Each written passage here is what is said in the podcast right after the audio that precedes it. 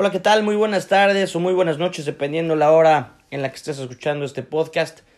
La verdad es que quiero empezar primero agradeciendo a todos y cada una de las personas que de una u otra manera han escuchado este podcast o han leído la pluma de pollo a través del diario Minerva y si bien nos están siguiendo por este medio que es mucho más digerible, mucho más ameno, mucho más este rimbombante y, y escalofriante.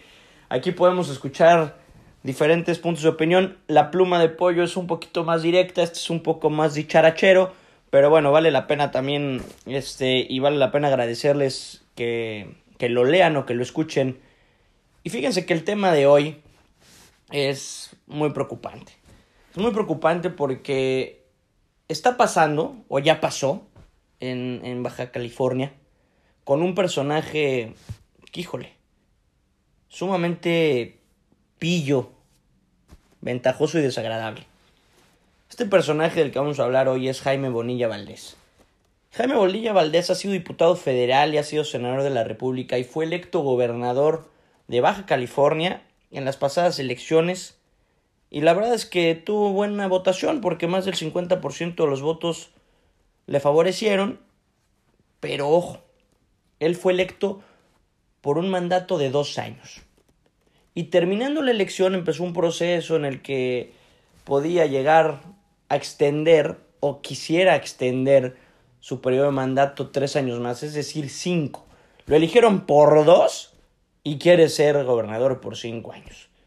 Al más puritito estilo de Porfirio Díaz, de Maduro, de Chávez, y esperemos que no sea con el tiempo de este podcast lo vamos a ir desarrollando. Esperemos que no sea el experimento que el gobierno del presidente López Obrador quiera imponer y dependiendo de cómo vayamos reaccionando como, como sociedad.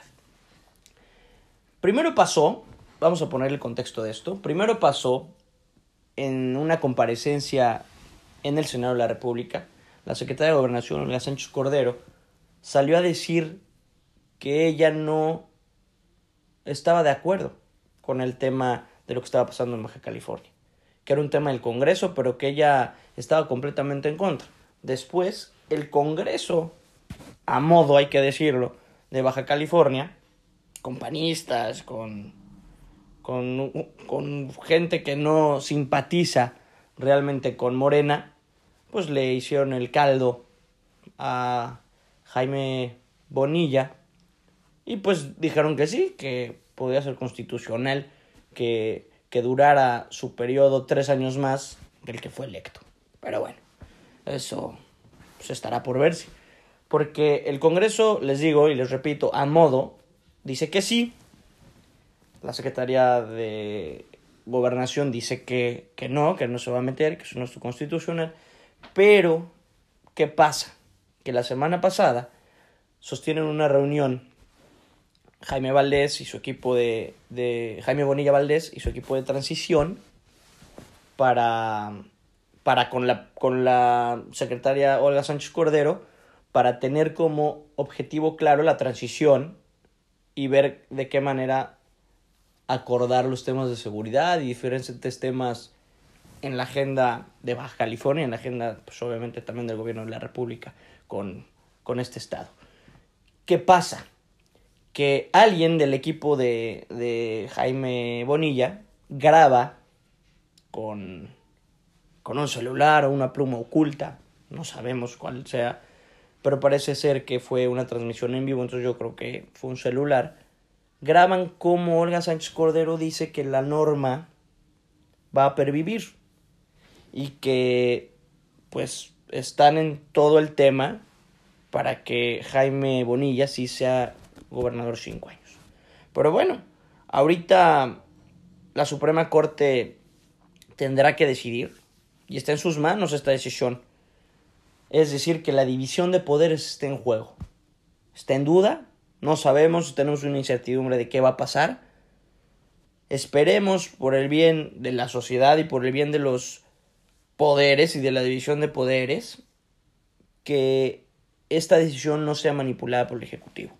Es decir, que no venga apadrinada, que no venga respaldada, que no venga autorizada por el presidente de la República.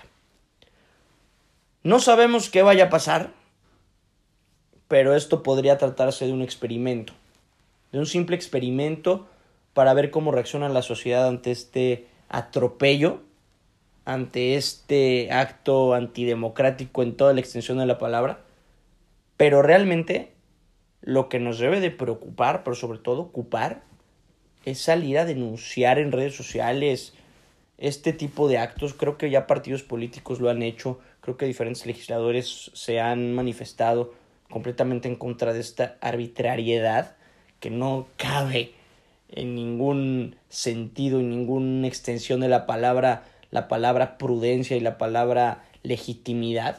Todo lo contrario. Creo que es un abuso de poder, creo que es un abuso de un personaje que sin ser electo todavía ya buscaba quedarse este, que perdón, sin ser este, sin haber tomado posesión ya buscaba quedarse tres años más. Creo que, híjole, eso es completamente lamentable, completamente vergonzoso, pero sobre todo peligroso.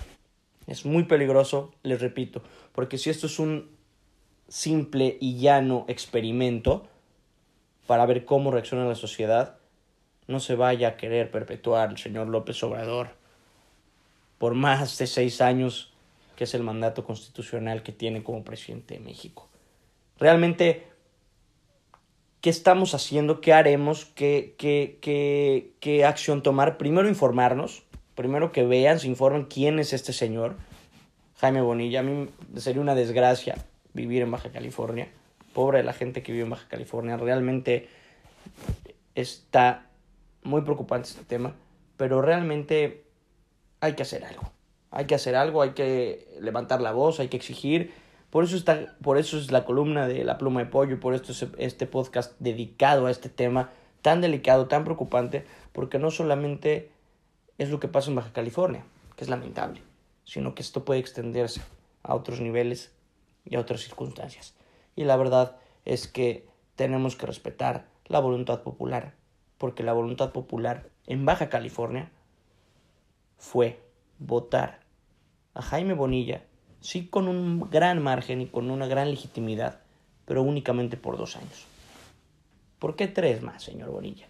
¿Por qué tres más, señor Bonilla? ¿Por qué esa ambición al poder? ¿O por qué esa ingenuidad? ¿O por qué prestarse, si es que lo es, a este experimento y pasar a la historia por haber sido usted el pionero?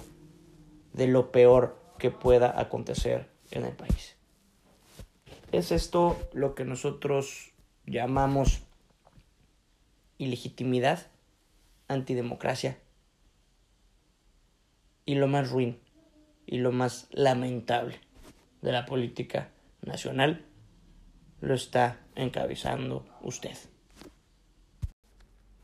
Pues esto ha sido todo por el día de hoy. Claro, porque nos seguiremos escuchando y nos seguiremos leyendo a través de, también de sus mensajes que la verdad es que nutren mucho esto y, la verdad me llenan y me motivan a seguir este pues expresando mi punto de vista y expresando toda esta ola que pasa en el país lamentables sucesos todo, todos los días nos despertamos con noticias escalofriantes y, terroríficas lo que pasó en, en Sonora y Chihuahua híjole la verdad es que no, no, no merece ni, ni, ser mencionado por, por el simple hecho de ser completamente lastimoso y completamente preocupante para, pues para todos, porque al final de cuentas, pues nadie está exento, ¿no? Nadie está exento de esto, de esto que está viviendo el país, de esta situación, de esta vulnerabilidad en la que como sociedad estamos. Pero bueno, este, también quise poner, este, te quiero de más, de Tufik, un gran amigo y un gran cantante. Espero que, que, que, les guste, que también lo busquen ahí en Spotify, que le den que le den reproducir a la canción, la escuchen y si les gusta, pues la guarden. ¿Qué más, no? Pues bueno, gracias, nos leemos y nos escuchamos la próxima semana. Gracias, gracias, gracias por todos sus comentarios, por sus reproducciones y por compartir este pico de pollo. Que estén muy bien. Les mando un fuerte abrazo a donde quiera que estén. Muchas gracias.